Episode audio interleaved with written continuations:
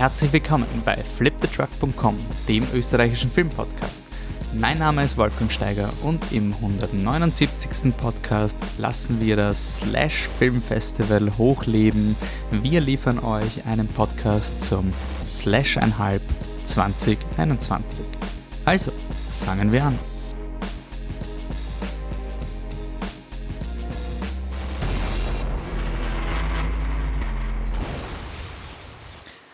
Hallo alle da draußen und Servus an alle, die verrückt genug waren, bei dieser Hitze nicht irgendwo am Strand oder auf irgendwelchen Seen zu liegen und sich zu sonnen, sondern ins schön klimatisierte Filmcasino gepilgert sind. Das Slash Film Festival ist das Festival des fantastischen Films. Äh, Podcast-Hörerinnen von uns werden es wahrscheinlich schon kennen. Wir featuren das Slash regelmäßig, freuen uns immer wieder drauf und eigentlich ist das Slash im September die, das große Festival, aber es gibt immer eine Halbzeit. Die nennt sich Slash 1,5 und auch dort wird die Bühne im Filmcasino äh, geboten für fantastischen Film, Horrorfilm, surreale Filme und ja, ein sehr, sehr buntes Programm immer. Das Slash Halb ist die Halbzeit jährlich, die zelebriert wird, normalerweise im April, Mai. Äh, da wird quasi die, die halbe Wartezeit bis zum nächsten Festival im September wird beim Slash Halb in, einer, in einem kleinen äh, verlängerten Wochenende zelebriert. Aufgrund der Pandemie äh, wurde das Festival in den Juni hinein verschoben, ebenso wie die Diagonale und ebenso wie das Crossing Europe, das in der ähm, Nachtsicht äh, Programmschiene ebenfalls Filme vom Slash 1,5 featured. Ähm, somit sind die Kinos wieder da, sie sind wieder offen und ich bedanke mich beim gesamten Festivalteam vom Slash Film Festival für die Top-Organisation, für die äh, die Durchführung der 3G-Regeln, das ist wirklich sehr freundlich immer gemacht worden, aber bestimmt auch, es, es hat auch eigentlich, was ich mitbekommen habe, wenig Probleme gegeben, dass Leute irgendwie, äh, ja, da irgendwie sich persönlich attackiert gefühlt haben, weil man äh, gefragt, hey, bist du getestet? Und dann kriegt man quasi einen Festivalstempel, wenn man getestet wurde. Also organisatorisch auch top und äh, wirklich großen Dank an das ganze Team, was da eben bei dieser Affenhitze außerhalb äh, wirklich die ganze Zeit das, das Filmcasino bespielt hat und da für ein Wochenende ein richtig schönes ähm, Zuhause für die, die Slash-Crowd äh, geschaffen hat. Das ist wirklich cool und das freut mich auch sehr. Ihr werdet es vielleicht auch in eurem Freundeskreis so mitbekommen haben. Es ist gerade wahrscheinlich Urlaubszeit, Termine werden immer schwieriger. Wir haben plötzlich am Wochenende etwas zu tun. Deswegen war es bei uns auch äh, im, Podcast-Team sehr schwierig, uns zu koordinieren. Und wir haben uns aber trotzdem gesagt, nein, wir wollen einen Podcast über Slash Halb haben. Deswegen gibt es Audiosegmente, von unseren, unserer Podcast-Redaktion. Und wir haben auch natürlich euch gefragt über unsere Social-Media-Kanäle. Und da freuen wir uns extrem, dass wir Feedback von euch bekommen haben, ähm, ein paar Rückmeldungen, so was ich gelesen habe bei Twitter und Facebook äh, und Instagram, dass das Festival prinzipiell, äh, die Leute, die da waren, haben es wirklich genossen. Und was wir auch bekommen haben, ist eine Einsendung, eine Audio-Einsendung vom Filmpodcast, vom österreichischen Filmpodcast Filmseitel. Und da freuen wir uns total, dass wir quasi, wenn wir sagen, hey, wir hätten gerne Feedback für unseren Podcast und dann wutz kriegen wir einfach zwei Audio-Reviews äh, hergeworfen. Ähm, das ist natürlich super cool. Also ihr werdet in diesem Podcast nicht nur meine Stimme hören, sondern ähm, die Stimmen von Anne, Patrick und auch zu Gast Erwan und Erik vom Filmseital.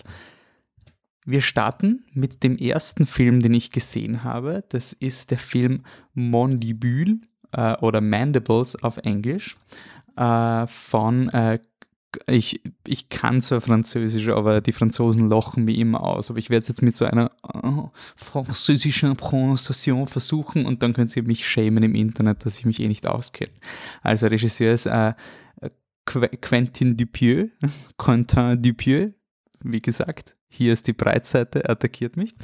Und der Film, ich würde ihn äh, beschreiben als eine ganz banale französische Komödie, also so richtig so eine Verwechslungskomödie, in der halt zufällig eine übergroße, also eine hundegroße Fliege vorkommt. Ähm, in der Film ist, man ich würde es vielleicht so als Stoner-Komödie bezeichnen. Also es gibt den Manu, der wird gespielt von Grégoire Ludic, äh, Ludic äh, und äh, sein Freund Jean Gab, der wird gespielt von äh, David Massey.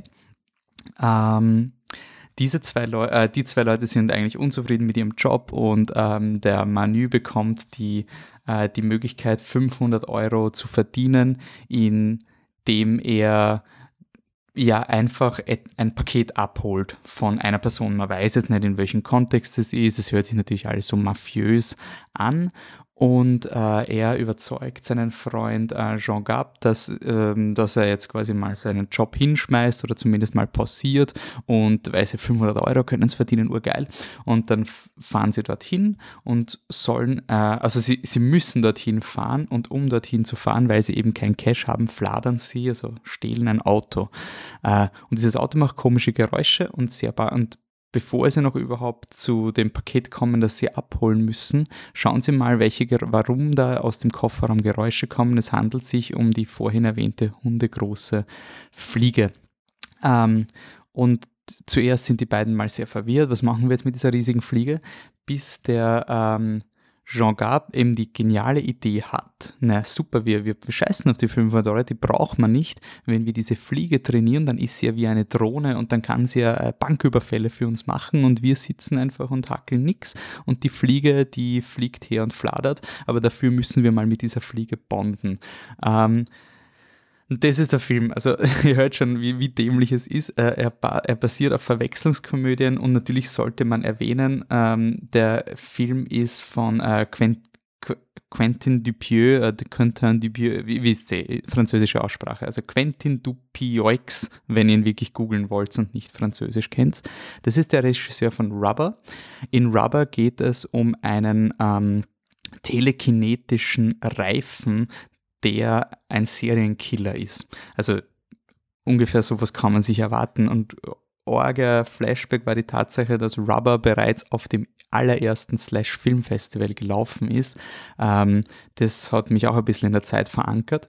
Und ja, damals schon sehr surreal war. Und äh, Mandibles, würde ich sagen, ist ähm, etwas zugänglicher als Rubber. Also Rubber ist wirklich sehr, mh, hm, wie wir sagen, hilarious für die Hipster Gruppe und äh, Mandibles ist dadurch, dass es so absurd ist, aber eingebettet in diesem Korsett einer, einer wirklich standard französischen Komödie, ähm, macht der Film halt wirklich Spaß. Es ist wirklich wie diese, diese ganzen blöden Komödien mit diesem Standard und dann werden sie verwechselt mit wem und dann müssen sie bei denen übernachten und dann müssen sie aber die Fliege geheim halten und so weiter. Aber durch die Tatsache, dass es eine hundegroße Fliege ist, ist, ähm, ist der Film wirklich cool. Äh, also es war mein erster Kinofilm, den ich seit langem gesehen habe und ähm, das alleine deswegen habe ich ihn sehr genossen. Und da muss ich vielleicht wirklich einen kurzen Exkurs machen, weil ähm, diese, diese Kinoerfahrung mich einfach wirklich umgehauen hat. Also wir haben in dem Podcast, in unserem letzten Podcast mit Aman Riahi schon ähm, diskutiert, wie sehr das Kino ähm, die Wahrnehmung verändert oder wie anders es im Kino ist. Und ich muss wirklich sagen, in, wieder mal im Filmcasino zu sitzen seit so vielen Monaten, ähm, das, das war wirklich ein Wahnsinn und eine Komödie zu sehen. Und teilweise habe ich es gar nicht so lustig gefunden, aber wenn du dann einfach merkst, hey, die Leute lachen über was und dann, ja, stimmt, das war irgendwie schon lustig. Ich, ich bin jetzt ein bisschen, ich muss ein bisschen schlau sein und sagen, oh, das ist jetzt manipulativ, aber man geht dann ein bisschen mit dem Publikum mit. Und gerade bei Mandibles, es gibt so Running Gags, die sich immer, immer steigern.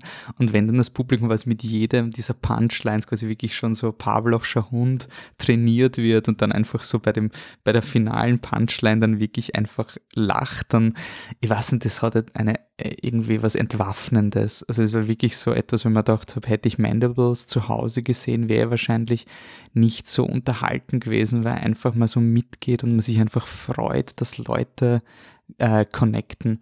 Äh, das hat mich halt insofern deswegen so, so un unfassbar berührt, weil wie letztes Jahr der Lockdown war, oder äh, sagen wir so, die Öffnungen im, im, im Sommer stattgefunden haben, das war irgendwie eine andere Situation für mich, weil es noch nicht klar war, wie kontrollierbar ist dieses Virus. Ja, man hört, es gibt sicher und, und, und eher, eher weniger sicher, aber es war immer mit diesem im Hinterkopf, naja gut, aber sicher heißt halt nur sehr, sehr geringe Wahrscheinlichkeit, dass man sich ansteckt. Und da wollte ich mal ins Filmcasino gehen und einen Film schauen und ich konnte es zu diesem Zeitpunkt nicht. Und das hat mich ziemlich fertig gemacht, einfach die Tatsache, dass ich quasi schon am Weg war zum Filmcasino. Es hat dann angefangen zu regnen.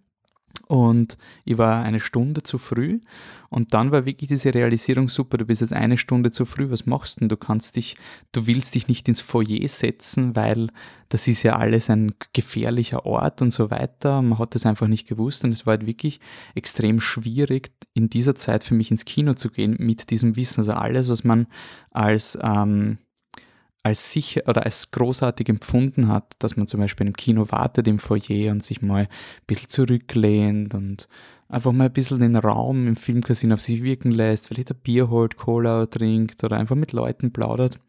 Das war plötzlich quasi ähm, assoziiert mit ganz, ganz negativen Sachen. Und da muss ich einfach wirklich sagen, danke an alle Kinobetreibenden und alle Festivalleute, die die, das ganze letzte Jahr auch schon im Sommer das riskiert haben, sich Sicherheitskonzepte überlegt haben, dass sich Leute sicher fühlen in den Kinos und dass sie das auch jetzt durchexerzieren. Also das ist wirklich äh, ich bin so froh, dass diese, diese Festivals wieder da sind und dass wir da jetzt wieder sitzen. Und ähm, man, jede Person soll selber entscheiden, ob er oder sie quasi sich sicher fühlt in diesen Kinos. Aber ich muss wirklich sagen, diese Sicherheitskonzepte und wie darauf geschaut wird, ähm, das ist es wert, dass man dann wirklich in einem Raum mit Leuten sitzt und endlich mal ein Feedback kriegt von Leuten, die man nicht kennt und dann hat dieses Rausgehen, ein bisschen hören, so, was war denn das und was soll denn das? Ne, ich weiß auch nicht wirklich.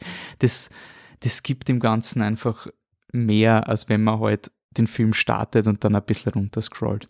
Also da ein kurzer Exkurs zur, zur Kinozeit und ein großes, großes Danke ans Filmcasino, Veranstaltungen von Slash, Technik vom Slash, Technik vom Filmcasino, Marketing von allen. Also wirklich fühlt euch alle gedrückt und danke, dass ihr das durchgehalten habt und weiterhin äh, macht. Gut, soweit der, die das reicht jetzt langsam mit den Lobeshymnen. Gehen wir weiter. Wir haben einen anderen Film am Festival gehabt, Knocking. Den haben wir aber nicht gesichtet, aber er lief auch am Crossing Europe in Linz. Und da freuen wir uns jetzt, dass äh, Erwan und Erik vom oberösterreichischen Filmpodcast Filmseitel äh, da ein Segment aufgenommen haben und uns zur Verfügung gestellt haben. Ähm, und ja, dann viel Spaß mit den Eindrücken zu Knocking von Erwan und Erik. Mhm. Knocking, ein schwedischer Film. Ich finde äh, genremäßig ein bisschen schwer zuzuordnen. Regie geführt Frieda Kempf aus dem Jahre 2021. Es geht um eine Frau, die, wenn ich das richtig in Erinnerung habe, aus einer äh, psychiatrischen, ähm, ähm also, also einem Krankenhaus quasi entlassen wird mhm. und dann einen Neuanfang beginnen möchte. Sie bekommt da eine Wohnung und richtet sich da ein hört aber schon bald Klopfgeräusche. Und sie versucht, diese Klopfgeräusche zu identifizieren und es wird immer mehr und immer mehr zu einer Art Paranoia. Also man weiß dann schon selbst nicht mehr als Zuseher oder als Zuseherin, ähm, was jetzt wirklich da ist oder was Endbildung ist oder was mhm. ähm, wie auch immer. Und ja, ich finde das ganz, ganz, ganz spannend, diesen Film. Also der hat ganz viele interessante Einstellungen gehabt. Wir haben auch später noch ein bisschen länger diskutiert über diesen Film. Mhm. Ähm, war auf jeden Fall sehr, sehr interessant. Ich meine, so 100% überzeugt hat er uns ja mhm. nicht. Was ich ja spannend gefunden habe, weil, man, weil du eben gesagt hast, ähm, sie wird entlassen aus dem Krankenhaus. Mhm. Man merkt, also der, der Film beginnt ja auch mit einer anderen Sequenz, also dann eigentlich vorher und man merkt, diese Molly, also eben diese Hauptdarstellerin, diese Protagonistin, hat irgendeine Backstory-Wound. Also sie hat eine, eine Lebenspartnerin, Partnerin gehabt und der ist womöglich etwas passiert. Das wird angedeutet, schauen, dass was passiert ist, sie ist eben jetzt allein, aber was genau passiert ist, wird nie aufgelöst. Also das ist schon mal diese Backstory Wound. Das heißt, man hat schon mal diese Information, sie hat einen Verlust erlebt und ein Trauma. Richtig. Was natürlich Ist- eben dann quasi mitspielt und Mhm. das unterstützt, dass man sich selber als Zuseher, Zuseherin eben fragt, ist das jetzt gerade echt, was man sieht, weil man merkt, sie nimmt auch an, ja, Depressiva oder halt Medikamente gegen, gegen Psychosen. Das heißt, man hat eben die Andeutung, okay, es könnte natürlich schon auch sein, dass sie sich das alles nur vorstellt. Das stimmt, aber ich ich finde, also was mir dann wieder schon sehr gut gefallen hat an diesem Film, dass er ganz viele unterschiedliche Themen aufmacht, die ich persönlich wichtig empfinde. Und da geht es zum einen ähm, ganz großer Teil, wie ich das gesehen habe, einfach Hilfe bei, bei psychischen Krisen sozusagen, also bei, Ja. der, bei der Verarbeitung von, von Trauma oder wer hilft einem wirklich oder wo Mhm. bekommt man Hilfe, weil das wird schon thematisiert, finde ich, weil diese Entlassung zum einen äh, sehr ja, ein bisschen leichtfertig fast wirkt, beziehungsweise die Nachbetreuung. Ähm, da wird äh, hin und wieder mal angerufen ja. und dann heißt ja, wie geht's dir? Ja, gut. Sie sagt, und eh, dann, gut, ja. ja. passt, dann ist alles, äh, alles gut eigentlich. Und Das Tschüss, ja. Und das wird schon angesprochen. Und ich finde ja ganz, ganz spannend, das möchte ich unbedingt noch sagen, ist auch die Farbsymbolik zum Beispiel Mhm. bei Knocking. Und da sind vor allem zwei Farben oder ja, eigentlich zwei Farben anzusprechen. Die eine ist grün und Mhm. die andere rot, wenn ich mich Genau, richtig ja. erinnere. Dann ähm, ja, und da, das zieht sich auch durch den ganzen Film und ist dann auch eng verknüpft mit dieser Backstory-Wound. Also Mhm. der hat schon auf sehr, sehr vielen Ebenen viel zu bieten, würde ich sagen. aufgefallen beim Film, diese Farbsymbolik, mit der wird sehr viel gespielt. Also grün-rot haben wir dann immer rausgesucht. Das sind ja bekanntlich die, die Weihnachtsfarben. Und eigentlich mal, mal immer schon gefragt, ne, aber warum eigentlich grün und rot? Wofür steht das? Und ich finde, das passt eigentlich sehr gut zum Film, weil grün, Farbe der Hoffnung. Und die Sachen, die grün sind, also es steht auch für Wiedergeburt, eben so Pflanzen, die immer grün sind, äh, etwas, was ganz stabil ist. Und Rot, natürlich, da ist offensichtlich oft mit Blut assoziiert, Leiden und Sterben. Mhm. Und, und Rot auch eine große Rolle, auch beim Schluss vom Film. Ja. Eine sehr, ja, surrealistische Szene schon fast, aber eben diese Farben, die im Kontrast sind, also Hoffnung und Sterben, Leiden. Und wird im Film, finde ich, sehr gut dargestellt. Und ja, von der Machart, wie du auch gesagt hast, sehr abwechslungsreich. Es hat zum Teil sogar Bodycam dabei, also ja, auch da der Einsatz war für mich zum Teil passend, zum Teil dann schon was ein bisschen zu viel, so wie auch thematisch eben, was ein bisschen, finde ich, zu viel verpackt in dem Film, aber trotzdem gelungen und eben es spielt mit dem, ja, was ist echt, was ist nur Vorstellung, auch dieses ganze Absurde irgendwie, wie du schon gesagt hast, sie ist ja doch auf der, auf der Suche nach Hilfe, beziehungsweise geht sie zu den Nachbarn, zur Polizei, beschwert sich über das Geräusch und sagt, bitte, da ist irgendwas, irgendwas passiert in dieser Wohnung.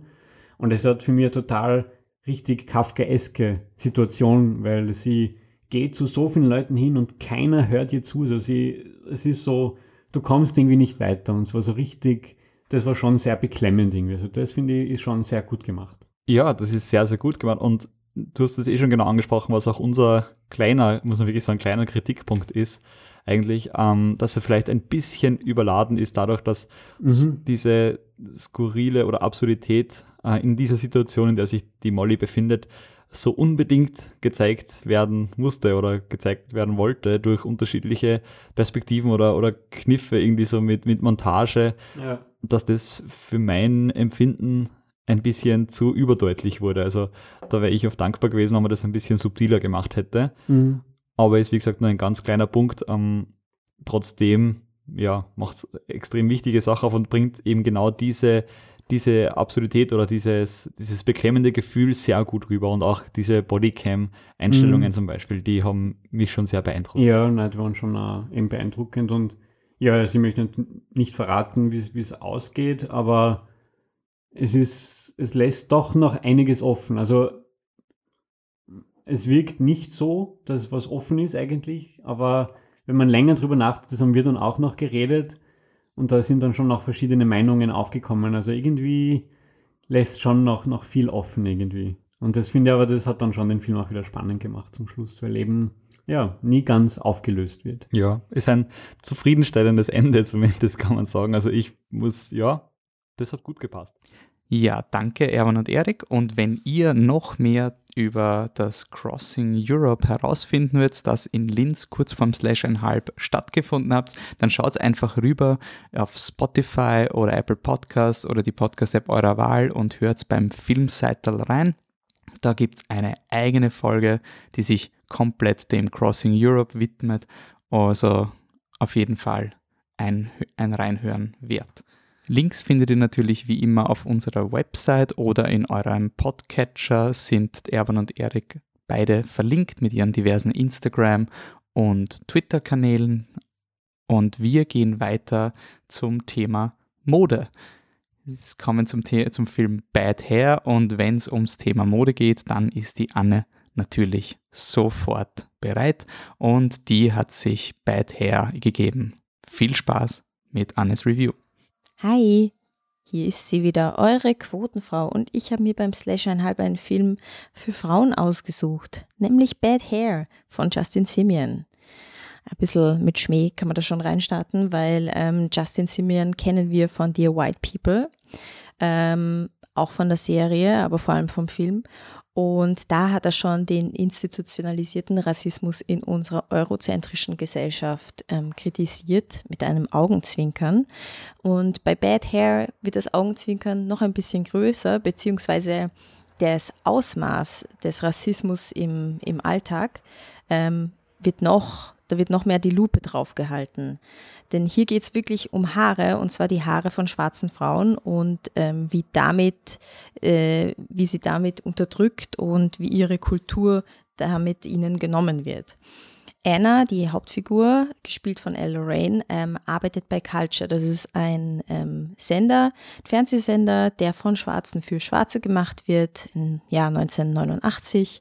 Und Culture soll jetzt ähm, eine größere Aufmerksamkeit bekommen. Ein, ein Rebranding steht an und damit auch mehr Weiße mal zuschauen und die hippe Musik der Schwarzen auch ähm, checken, wie toll die ist, ähm, muss natürlich auch äh, das Image des Senders geändert werden, weil Gott bewahre, dass die armen Weißen sich ähm, da nicht was Streamlinedes anschauen müssen.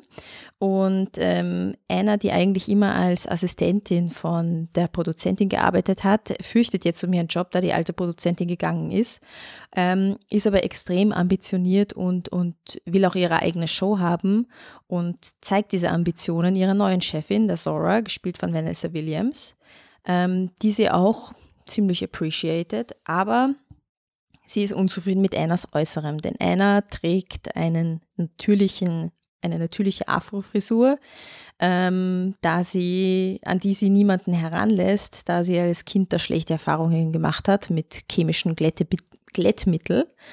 Ähm, und dafür wird sie aber von ihrer Chefin kritisiert oh, mit der Anweisung, hey, wenn du in meinem Team, wenn du mein Girl sein willst, dann lass dir schöne Haare machen. Ähm, was in dem Fall bedeutet, gerade sind die ähm, Sew-In-Extensions, also Extensions, die ins Naturhaar quasi eingenäht werden. Also das Natur wird geflochten und dann werden die Haare, die Extensions eingenäht, ähm, sodass äh, schwarze Frauen auch glattes Haar haben können ohne chemische Behandlung und ja, die Strapazen, die damit mit dem Glätten mit sich kommen. Und da sie halt eine Karriere machen will, ähm, da sie es schaffen will, macht sie das. Sie lässt sich bei Wargis Hair Salon ähm, Extensions machen. Und hier kommt die Satire, die Extensions sind böse. Die Extensions haben ein Eigenleben. Sie greifen Leute an um sich herum, ähm, saugen Blut, saugen an Burger aus und ähm, verändern die Persönlichkeit der Trägerinnen. Denn es ist nicht nur Anna, die sich ähm, solche Haare hat machen lassen, sondern plötzlich alle Mädels in ihrem Büro haben Extensions und passen sich an diese neue Kultur, an die neue weiße Hipness an. Ähm, Anna taugt es natürlich überhaupt nicht. Ne? Man, kann man sich vorstellen, man will keine, keine Leute mit seinen Haaren umbringen vor allem unfreiwillig, und macht sich da ein bisschen auf die, auf die Suche nach der Ursache oder wie sie das aufhalten kann. Und da kommt die Legende des äh, Moss-Haired Girl ähm, zum Vorschein oder in den Vordergrund. Das ist eine, eine afrikanische ähm, Geschichte, die ihr ihr ähm, Onkel, also Annas Onkel Amos, sehr ans Herz legt ähm, denn sie soll sich mehr mit ihrer ursprünglichen Kultur beschäftigen und sich nicht ähm, verrenken. Und in diesem Mosshead Girl geht es eben um ein Mädchen, das ähm, ein Sklavenmädchen, das sich ähm, Moos von, von einem Baum glaubt, das ausschaut wie Haar und sich da eine Perücke daraus macht. Und ähm, die Perücke greift dann ihren Sklaventreiber, ihren Sklavenhändler an und bringt ihn auch um, greift aber auch das Mädchen an, denn da stecken Hexenstimmen dahinter. Soweit, so gut. Wir haben also die klassischen Horrorelemente. Wir haben Haare, die Leute angreifen. Check. Wir haben eine mystische Legende, die irgendwie den Ursprung oder vielleicht auch die Lösung des Problems erklären. Check. Und ein bisschen Satire und Mystery haben wir auch. Check. Okay, soweit ein ziemlich cooler Film. Und dann kommen die Horrorszenen, die erstaunlicherweise schlechte Qualität haben. Also ich habe schon lange keinen Film gesehen, der wirklich so obviously schlechte Animation hatte. Sie, ähm, einer bekommt so, so grell grün leuchtende Augen, schaut total fake aus, schaut aus wie ein TikTok-Filter. Ähm, und, und die Haare, wie sich die Haare bewegen, äh, ist, ist auch echt katastrophal. Also ich kann es nur beschreiben, wie wenn man einen Low-Budget-Film von 2009 schaut. Echt irritierend und deswegen halt überhaupt nicht gruselig. Ähm, also der Justin Simeon versucht es dann noch ein bisschen gruseliger zu machen, indem er so Lichteffekte reinbringt, also äh, so fast schon äh, stroboskopmäßig ein bisschen und Nebel und solche Dinge, ja, künstlich versucht er da irgendwie Horror zu erzeugen. Gleichzeitig merkt man, er will sich mit dem Horrorteil aber auch noch einen Spaß erlauben, weil die Tode, die da passieren, ähm, sehr komödiantisch, auf sehr, sehr lustige Art ähm, passieren, was aber irgendwie auch überhaupt nicht zum Ton vom restlichen Film passt, weil einfach die gesellschaftskritische Seite des Films und auch irgendwie das Leiden von Anna doch sehr ernst ist auf eine Art. Also schon mit lustigen Momenten, aber, aber doch ernst. Und deswegen ist dieser wirkliche ja, fast so ein Slasher-Fun passt halt überhaupt nicht dazu. Ähm, trotzdem gibt es in der letzten Action-Sequenz immer wieder ganz coole Momente, wo auch einer ziemlich badass ähm, sich benimmt. Also das ist ziemlich cool. Aber ja, es ist, es ist komisch geschnitten, es ist ziemlich low quality und passt überhaupt nicht zum Rest von Film. Ich kann mir nur denken, dass der Film halt sehr mit sehr wenig Budget gemacht wurde ähm, und dass viele der Darstellerinnen, die auch, finde ich, sehr bekannt sind, also sind lauter ähm, bekannte Gesichter wie die Lina Wade oder die Nicole Bayer, die ähm, Host von Nailed It auf Netflix, Netflix ist, oder Asha, Kelly Rowland, die wahrscheinlich dafür sogar einen eigenen Song geschrieben hat. Also es sind lauter Leute, die man kennt und die ziemlich berühmt sind. Ich kann mir nicht vorstellen, dass die da viel Gage dafür bekommen haben. Also entweder war das so ein Do-it-yourself, hey, wir machen das jetzt Projekt, oder die Horrorszenen sollen so schlecht sein. Dann I don't get it. Ähm, was mich noch ein bisschen gestört hat im Film ist eben, wie ich schon erwähnt habe, gibt es ja diese Legende Moss-Haired Girl. Habe es wahrscheinlich nicht wahnsinnig gut erklärt, weil es auch im Film einfach nicht gut rüberkommt. Was äh, steckt hinter dieser Legende? Ähm, was soll sie uns erklären? Weil Annas Haare einfach random Leute angreifen. Leute, die ihr nahestehen, schwarze, weiße, ähm, Leute, die sie angreifen, Leute, die sie in Ruhe lassen. Also die Haare benehmen sich ganz komisch und man kann irgendwie davon nicht ableiten, okay, was, was sollen mir jetzt die Haare sagen? Sind die Haare gut? Sind die Haare böse? Ähm, man könnte sagen, ja, die Haare sind böse, weil ähm, sie zerstören Annas eigene Kultur, aber gleichzeitig stecken ja hinter den Haaren ähm, schwarze Hexen. Denn immer wenn die Haare irgendwas machen, kommt eine Szene, wo man eine Gruppe von schwarzen Menschen in afrikanischer Tracht und einem prall gefühlten Tisch, also sehr glamourös, ähm, die sich abhauen über das Geschehen. Also denkt man sich, warum greifen die dann ihre eigenen Peers an? Also entweder ich habe es nicht verstanden oder es wird nicht wahnsinnig, kommt nicht wahnsinnig gut raus. Ähm, aber da habe ich mir den Kopf zerbrochen und habe nachher auch nachgelesen, Ending explained, mache ich sonst nicht, aber ja, im äh, Quintessenz ist, niemand konnte mir die Legende gescheit erklären im Internet, aber ähm, was auch ich verstanden habe, ist, dass ähm, schwarze Frauen ihre eigene Kultur verdrängen müssen, um erfolgreich zu sein. Und das versteht man aber auch, finde ich, ohne dieser Legende, ohne dem Moss-Haired Girl extrem gut. Also ich muss sagen, ähm, ratingtechnisch ist der Teil, wo es um die Umstrukturierung von Culture geht, auf das Bestreben von Anna, ihr schlechtes Gewissen, ähm, die ganzen Überlegungen, wie sehr kann ich meine, ähm, meine Identität aufopfern, um, um Erfolg zu haben, ähm, was bedeutet, was ist Integrität, ähm, soll ich den Job aufgeben, wenn, wenn er mir etwas abverlangt, was ich nicht mit mir vereinbaren kann oder ähm, soll ich quasi mein Alles geben, um endlich erfolgreich zu werden, wofür ich sonst wahrscheinlich nie wieder eine Chance habe. Also es sind alles Fragen, die extrem interessant sind und wirklich auch gut beleuchtet sind. Also der Teil, absolut sehr gut. Horrorteil für Horrorfans vielleicht lustig, empfehlenswert, weil ich sehr gutmütig bin gerade. Also es ist so eine Mischung. Ähm, aber trotzdem, ich würde ich würd ihn euch empfehlen, einfach nur für den, für den ersten Teil und ihr seid jetzt eh vorbereitet, dass der Horrorteil euch wahrscheinlich nicht flashen wird, sondern vielleicht werdet ihr ein bisschen kichern und wenn man weiß, dass es nicht so gut ist, dann ist es vielleicht noch ein bisschen besser und man ist nicht so enttäuscht, wie ich es war. Ja, und im Anschluss an Bad Hair gab es weiter einen Designfilm, nämlich The Stylist. In The Stylist verfolgen wir die Friseurin Claire, gespielt von Najara Townsend. Und der Film beginnt mit einer, ähm, fast schon wie ein Kurzfilm. Man sieht eine Frau, die ein, auf Geschäftsreise ist und in ähm, den Friseursalon von Najara, also sie arbeitet dort, kommt und sich die Haare machen lässt. Sie erzählt davon ihrem Leben. Sie ist die letzte Kundin. Der, der Friseursalon leert sich. Es sind nur mehr äh, Claire und äh, ihr, ihre Kundin vor Ort. Und dann kriegt man mit, dass Claire ihre Kundin mit Schlaftabletten ausnockt, sie danach skalpiert die Leiche entsorgt, nach Hause fährt und in ihrem Keller-Apartment sich vor den Spiegel setzt und sich die skalpierten Haare aufsetzt und Sätze wiedergibt, die die Kundin zu Claire gesagt hat.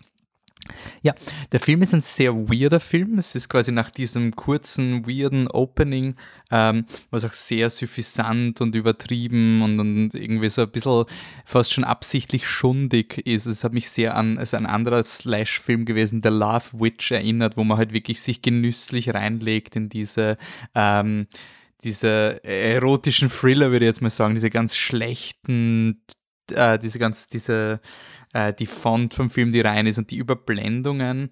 Das soll aber nicht heißen, dass der Stylist schlecht gemacht ist. Der Stylist, wie auch der Love Witch, ist, äh, wenn du den nicht gesehen hast, der Love Witch, hier ein riesen, riesen Shoutout. Ähm, der Stylist ist wirklich sehr, sehr gut handwerklich. Ähm, es verfolgt dann Claire, wie sie von einer ihrer ähm, treuesten Kundinnen angerufen wird, gespielt von Bria Grant. Ähm, diese Frau will nämlich äh, heiraten und ihr Stylist ist abgesprungen und die Claire macht so tolle Sachen mit ihren, mit den Haaren. Ähm, sie soll bitte, ob sie nicht ihren Gefallen tun könnte und einspringt.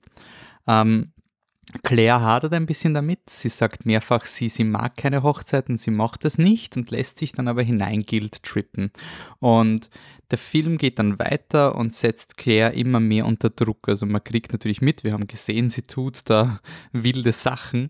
Ähm, und sie hat anscheinend gewisse Neurosen, die sich manifestieren. Ähm, die auch zusammenhängen mit dem sozialen Druck dieser Hochzeit und den Erwartungen. Und je näher dieses Event kommt, umso, umso mehr macht Claire sich emotional auf, wird aber auch emotional instabiler. Und es ist ein sehr, sehr schöner, spannender Film. eine Spur zu lang, aber was mir an diesem Film gefallen hat, ist, wenn ihr in unserem Slash, also in unseren Kino der Sterne Podcast reingehört habt, der vor zwei Wochen in eurem Podcast-Feed war. Da war das der Markus Keuschnick vom Slash Film Festival zu Gast und da haben wir darüber diskutiert, dass heutzutage bei Horrorfilmen die Marker zu offensichtlich sind, dass es quasi viel zu schnell aufgeklärt wird, beziehungsweise äh, die, die Aufklärung sich dann zu sehr bemüht, überall hinzuzeigen, um dem Publikum quasi zu sagen, das hat das bedeutet, das hat das bedeutet. Und ich habe nach diesem Podcast mit, diesen, mit diesem Gespräch in äh, The Stylist reinzugehen, habe ich sehr erfrischend gefunden, weil es genau das ist, ähm, was der Markus äh, im Podcast eben erwähnt hat, nämlich äh, der Stylist lässt das Publikum ziemlich verloren zurück. Ich weiß auch, wir sind, also ich habe da so ein bisschen den Raum gefüllt, man ist da rausgegangen und man hat so gesagt, na, ich weiß es nicht, was es ganz genau sein soll. Es ist auch zum Schluss die Message nicht ganz so klar und es ist wirklich ein Film, der dich mal einlädt, da reinzugehen. Er hat schon offensichtliche Aussagen, also ich glaube schon, es geht sehr stark um den gesellschaftlichen Druck, äh, der durch diese Hochzeitshypes und diese Community und Events um Hochzeiten gemacht sind. Also wenn ihr vielleicht gerade am Hochzeitsplanen seid, dann vielleicht nicht diesen Film schauen. Also es ist vielleicht nicht das, was man haben will, wenn man dann zum Altar oder zum Standesamt schreitet. Ähm, aber unter diesem Aspekt habe ich das Stylist sehr genossen. Wie gesagt, er war etwas zu lang, aber es ist schon ein Film, wo ich nachher wirklich darüber nachgedacht habe, was es heißen könnte, weil er halt wirklich nicht so konkret war. Gut, weiter ging's am gleichen Tag noch mit The Host. Uh, The Host, ah, sorry, Host, da gibt es jetzt schon mittlerweile drei. Also wenn ihr googelt Host, mittlerweile findet man ihn leichter, aber ganz am Anfang, wie der Film rausgekommen ist, war es noch sehr schwierig. Ähm, Host ist der Zoom-Horrorfilm. Ähm, nicht der von der Twilight-Autorin und auch nicht der vom Regisseur von Parasite. Das ist der neue Host, ein dritter Host. Ähm, das ist ein äh, in der Pandemie gedrehter ähm, Cyber-Thriller, würde ich jetzt mal sagen. Ähm, das Setup ist ganz klassisch. Leute, die sich aufgrund von Pandemiegründen schon lange nicht mehr gesehen haben, machen eine Klassenreunion ähm, und kontaktieren aber auch, wie man es halt so macht, ein Medium, um Geister zu beschwören. Und ähm, das könnte vielleicht schief gehen und vielleicht könnte es so sein, dass das Medium dann sagt, hey Idioten, ihr habt, das hättet ihr nicht machen sollen, es ist crazy und dann sind alle verflucht und ja, es ich werde es noch einmal sagen in diesem Podcast, aber Host ist auch Meat and Potatoes. Also er ist, was er ist. Tut auch nicht, das wäre was anderes. Äh, 57 Minuten, so klassischer, ähm, wir etablieren etwas und dann passiert es. Also es wird zum Beispiel etabliert, dass im Zoom im Hintergrund, dass man ein Video laden kann, das ausschaut, als ob eine Person quasi geht, weil es ein, aufgeba also, weil es ein altes Video ist. Naja, dreimal darfst du raten, ob das dann passieren wird. Es wird etabliert, ah, mein Internet ist schlecht oder dann fällt es irgendwann aus und dann gibt es den Schocker und sowas. Ähm, er, ist, er ist ganz interessant. Er ist wahrscheinlich deswegen interessant, weil er während der Pandemie gemacht wurde ähm, und einfach wahrscheinlich auch einer der ersten Filme war, die rauskommen. Also wirklich, sometimes it pays off to be first. Äh, ich würde sagen, wenn euch dieser Film gefallen hat, dann schaut es euch auch noch Unfriended an, wenn ihr den noch nicht gesehen habt. Der hat ein ähnliches Thema. Äh, der hat mir jetzt, das ist ein bisschen anstrengend, weil man da diese Hipster-Meinung immer aufdrücken muss, aber vieles, was, was bei Host quasi diese Neuheit war, weil es halt einfach viele Leute gesehen haben, ist eben schon in sehr vielen von diesen Cyber-Thrillern vorgekommen, wie zum Beispiel Unfriended. Das schmälert jetzt, jetzt Host in dem Sinne nicht, weil er ja nie sagt, er ist das, aber ich wollte es nur angemerkt haben. Also wenn es euch taugt hat, schaut es noch Unfriended und eine, eine Blanko-Empfehlung, weil ich den Film nicht gesehen habe, aber der Michi in unserem Podcast hat ihn sehr, sehr enthusiastisch empfohlen. Das ist ein Film, der heißt Searching. Das ist auch so ein, ich spiele am Desktop, während ein Vater seine Tochter über die äh, Websites sucht und da Videos findet und da mit Leuten Kontakt aufnimmt. Also wenn euch das taugt von der Host, dann gibt es da noch genug äh, Futter für mehr. Gut, wir kommen zum letzten Festivaltag. Da gab es noch einmal Großkaliber oder zumindest haben wir an diesem Tag die Großkaliber gesehen. Ähm, einer der Filme war The Conjuring, The Devil Made Me Do It.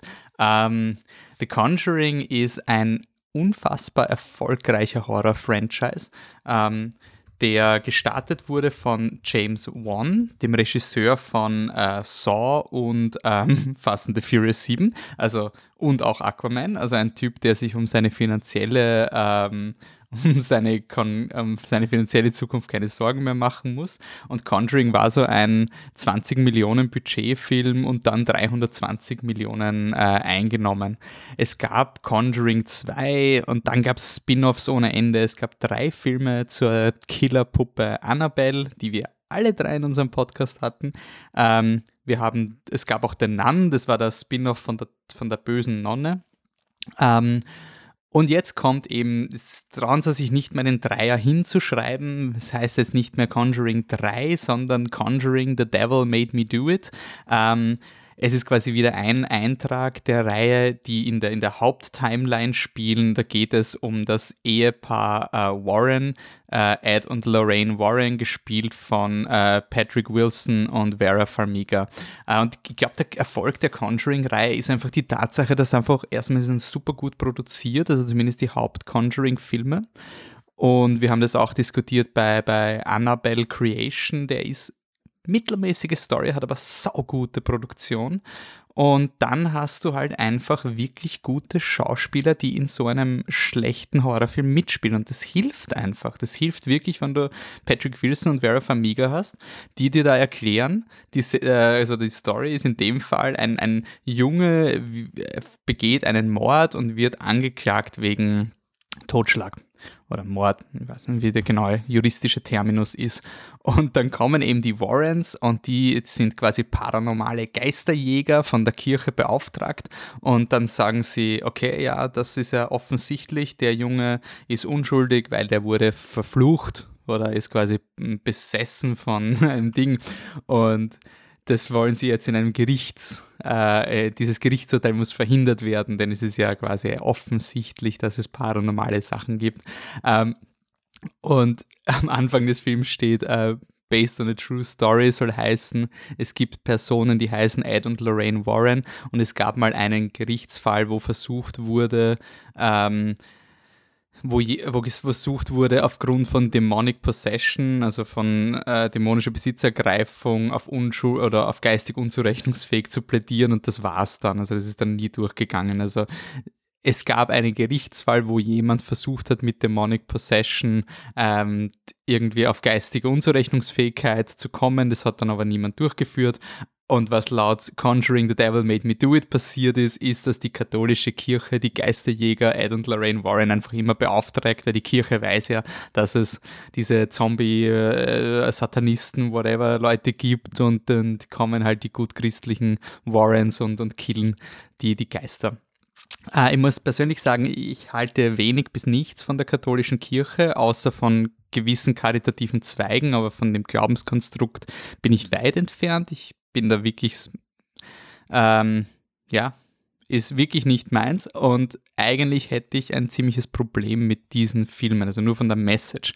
Ich finde die Conjuring-Filme und auf bizarre Weise trotzdem sehr sympathisch, weil sie so blöd sind. Also ich finde es irgendwie so, ähm, ich habe irgendwie fast ein Problem, diese Filme zu genießen, weil ähm, eben dieses ganze Christliche so überhaupt nicht mit meiner Überzeugung hingeht und alles, was das irgendwie so glorifiziert, finde ich eigentlich nicht gut.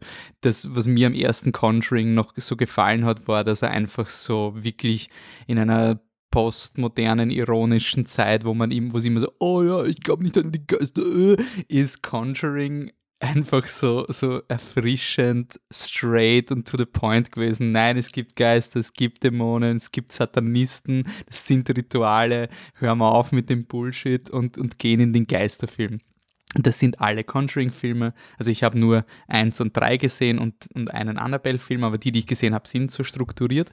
Ähm, und das macht halt Spaß. Es ist Meat and Potatoes genauso wie der Host. Und ich finde es aber trotzdem auch cool, weil es ist ja offensichtlich nicht so dieser, dieser äh, artsy Horrorfilm. Also es ist jetzt kein Relic, es ist kein ähm, Babadook, es ist jetzt müsste man sich fast schon, ich würde jetzt böse sein, man müsste sich fast schon genieren, wenn man so quasi ein echtes, ernsthaftes äh, Programm machen will und der Urviel sich darauf einbildet, dann würde man sich wahrscheinlich nicht trauen, The Conjuring zu nehmen und genau das ist das Coole am Slash, dass man sagt, hey, schauen wir uns mal den großen Horror-Franchise an. Also schauen wir uns das auch an. Eben genauso wie auch It beim Slash gefeatured wurde und hin und wieder auch Chucky war im Slash. Ich finde es einfach so cool, dass, dass es auch diese Dinge gibt. Das sind natürlich auch die, äh, die die Tickettreiber, also The Conjuring lief zweimal am Slash ein halb und glaube ich war sicher einer der, ähm, der der heißeren Kandidaten. Das ist auch nicht schlecht. Das ist jetzt wirklich kein Müllfilm, er ist voll okay, aber er hat jetzt, finde ich, keine kreativen Ambitionen. Aber das ist manchmal auch voll okay. Also es ist voll okay, ich habe den Film eigentlich wirklich ganz gut gemacht gefunden. Äh, ich habe die Sets sehr schön gefunden, Kamera. Es hat nur einmal eine Szene gegeben an, an Beginn einer Schlucht, wo ich mir gedacht habe, ähm, also davor waren sie in einem Wald und ich habe mir gedacht, okay, entweder es ist ein Set oder es ist ein echter Wald, aber in beiden Fällen finde ich es cool, dass du so einen Film hast, wo man halt äh, weitläufig ist, wo du nicht den Greenscreen siehst, sondern wo du wirklich auf einer Location drehst. Und ähm, das ging dann quasi ganz flöten an äh, bei dieser Klippenszene. Da hat man wirklich auch äh, die, die Studio, das billige Studio gesehen. Das finde ich wirklich schade, dass man mittlerweile Greenscreen-mäßig, dass es einfach immer, immer schlecht ausschaut, egal ähm, wie viel Geld man investiert. Ähm, finde Conjuring, ich habe den Zweier nicht gesehen und das wäre meine Frage an euch, wenn ihr ihn gesehen habt. Ich habe in unsere Podcast reingehört und der Zweier war, wurde von Michi und Anne eigentlich ziemlich gelobt. Ähm, und war eigentlich ein sehr guter Horrorfilm, aber sie mussten ihm eine schlechte Review geben, weil das, das Familienbild so scheiße patriarchalisch aufgebaut war und wirklich so propagandamäßig war. Ähm, ich habe den dritten, den zweiten eben nicht gesehen. Ich finde es im dritten nicht also ich finde im dritten ist eigentlich voll okay, weil auch der, der, der Ed Lauren wird aufgrund einer, einer dämonischen Attacke auch physisch schwächer und der Großteil der Arbeit liegt eigentlich auf der Vera Famiga, ihrem Charakter. Ähm, ich habe das eigentlich ganz cool gefunden und es ist mir irgendwie wirklich nett also so von den Figuren, es sind einfach ein, ein, gleich, ein gleichgestelltes Ehepaar und äh, die kämpfen zusammen und helfen sich gegenseitig aus. Mir würde interessieren, ob ihr findet, ist es eine Verbesserung zu Conjuring 2 oder 3 oder ist es euch eh wurscht. Ähm, an sich, wie gesagt, ich habe wenig Probleme mit dem Film und ich habe ihn wirklich genossen am Slash, weil eben man kann nicht immer nur das Stylist schauen, irgendwann braucht man auch ein bisschen an ich habe mich da wirklich darauf gefreut, so noch, dass das ein bisschen der Abschluss bei meinem Festival-Erfahrung war, weil das ein bisschen so ein, ha, jetzt ein bisschen seicht, ein bisschen, aus, ein bisschen ausspannen und nicht, nicht scheiße. Er ist wirklich okay. Also ich finde ihn von der Produktion her okay. Er findet heute das Rad nicht neu, aber it is what it is. Und damit kommen wir eigentlich zum Finale, nämlich dem Body-Horror-Film von Brandon Cronenberg, Possessor und Possessor lief als ähm, letzter Hauptfilm am Slash Film Festival am Slash ein Halb. Und dazu hat der Patrick eine Review aufgenommen. Viel Spaß. Possessor von Brandon Cronenberg, dem Sohn vom Body Horror Meister David Cronenberg, äh, spielt im Jahr 2008. Es ist eine ungute Weiterentwicklung der Themen, die uns heutzutage so oft beschäftigen. Äh, wir reden viel von Identität, von Zugehörigkeit, von diesem Konflikt des Selbstbildes versus das Bild von außen, also das Intrinsische versus Extrinsische. Äh, dazu kommt noch der Verlust der eigenen Handlungsfähigkeit. Also wir fühlen uns oft ohnmächtig und nicht in der Lage, Dinge zu verändern. Ähm, genauso über Social Media und so weiter auch, auch äh, das Selbstbild, das sich hier ganz stark verändert und natürlich äh, der Verlust der Privatsphäre.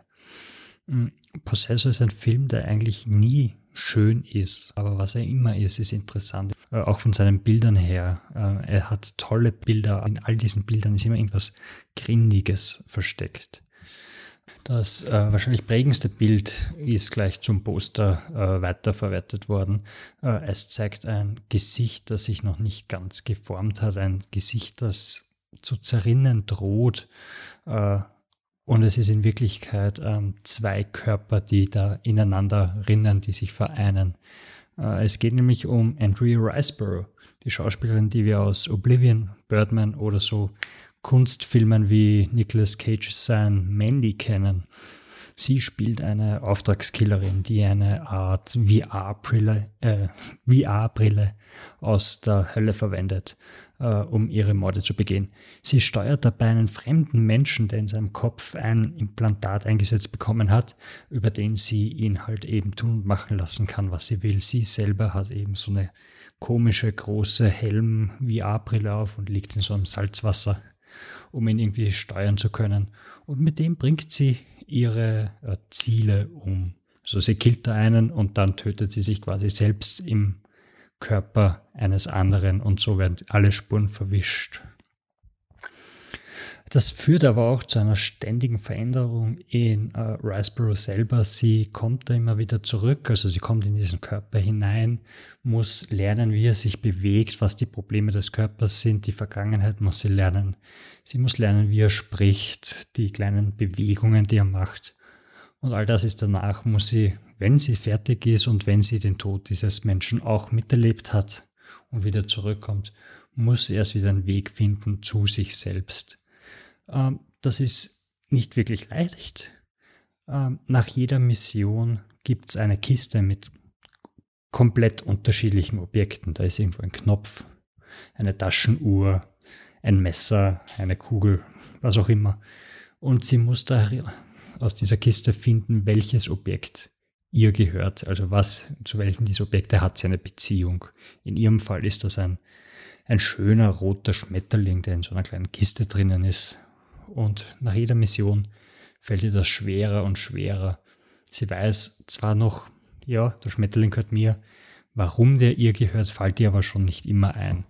Äh, sie verliert sich in den anderen Personen und sie weiß nicht mehr, wer sie eigentlich selber ist.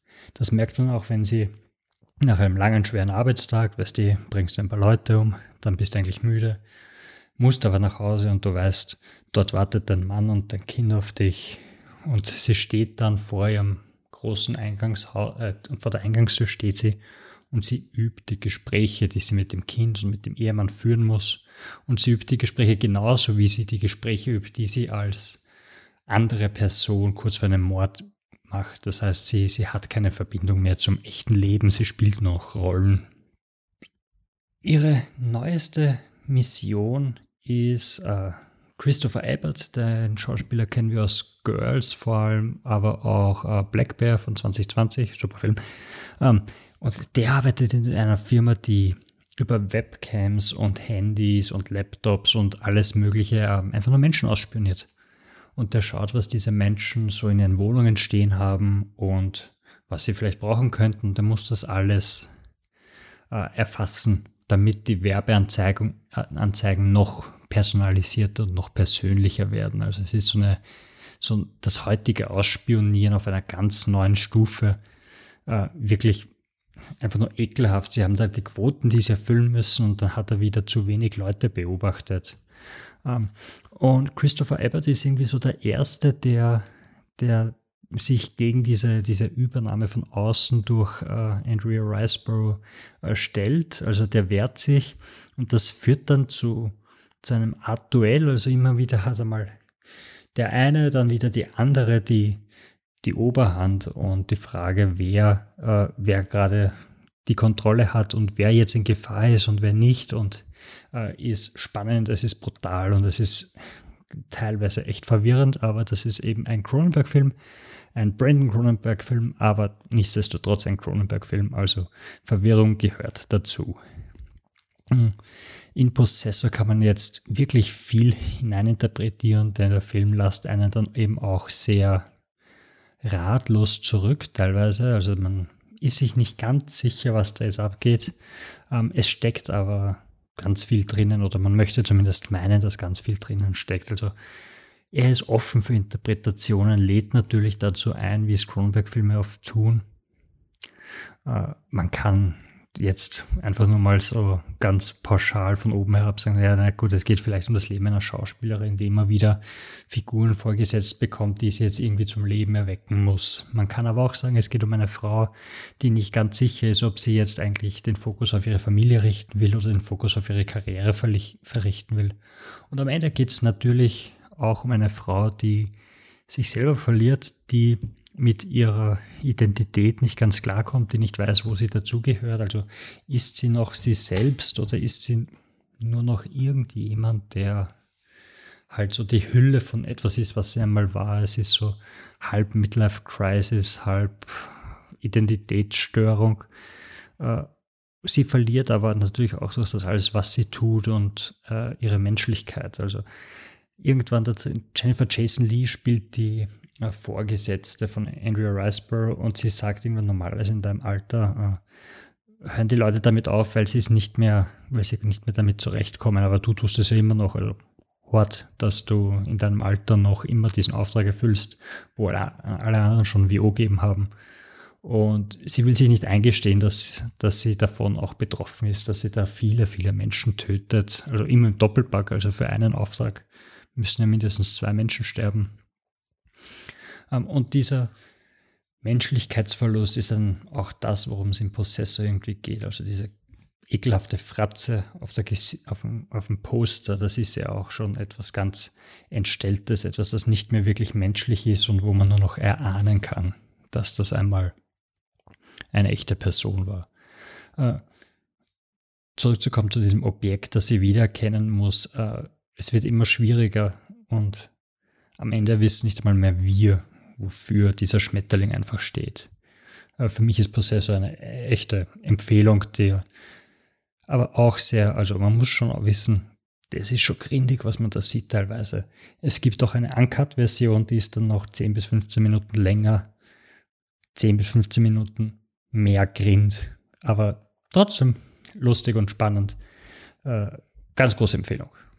Ja, und nach dieser großen Empfehlung gibt es quasi keine Entschuldigung mehr, nicht ins Kino zu gehen. Und auch Filme wie Mandibles kommen ins Kino. Das Filmarchiv Außertrier macht auch ein Special Screening im August zum Mandibles, auch in Kooperation mit Slash. Also da gibt es ähm, genug Möglichkeiten. Äh, geht's zurück ins Kino. Äh, danke an Slash Film Festival noch einmal. Es war extrem cool, nochmal, also wirklich jetzt im Sommer äh, in Slash zu starten. Danke an Erwan und Erik für die Beiträge, an äh, Patrick und Anne für die Unterstützung. Und bis zum nächsten Podcast, zum nächsten regulären Podcast, ist vielleicht noch ein bisschen Zeit. Wir machen gerade eine kleine Sommerpause, holen unsere Energien auf und schauen, wann es uns wieder gefreut, dass es weitergeht. Das heißt aber nicht, dass keine Podcasts in euer Feed kommen. Denn die Podcast-Reihe Kino der Sterne geht weiter. Ich habe jetzt aufgehört zu sagen, in welcher Regelmäßigkeit diese Folgen kommen werden. Zuvor war es wöchentlich, dann war es zweiwöchentlich. Jetzt hat es sich mit Slash ein bisschen nach hinten verschoben. Also ihr kriegt es auf jeden Fall.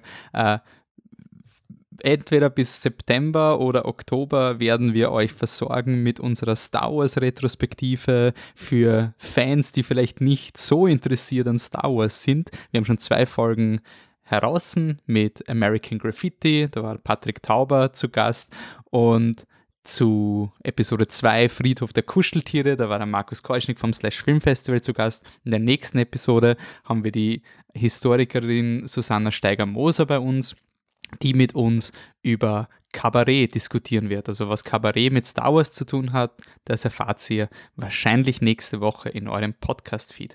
Bis dahin freuen wir uns auf euer Feedback und freuen uns, wenn ihr wieder im Kino seid. Schickt uns eure Kinoempfehlungen, schickt uns Fotos von den Tickets, die ihr habt. Ähm, ja, was man halt so tut heutzutage, ihr könnt uns antweeten, flip-truck, wir sind auf Instagram, wir sind auf Facebook, beides Flip the Truck in einem durch. Oder ihr schickt uns eine E-Mail mit contact at flipthetruck.com. Ihr könnt uns gerne Sprachnachrichten schicken von Filmen, die ihr geschaut habt. Wir schauen, dass wir es dann im Programm unterbringen.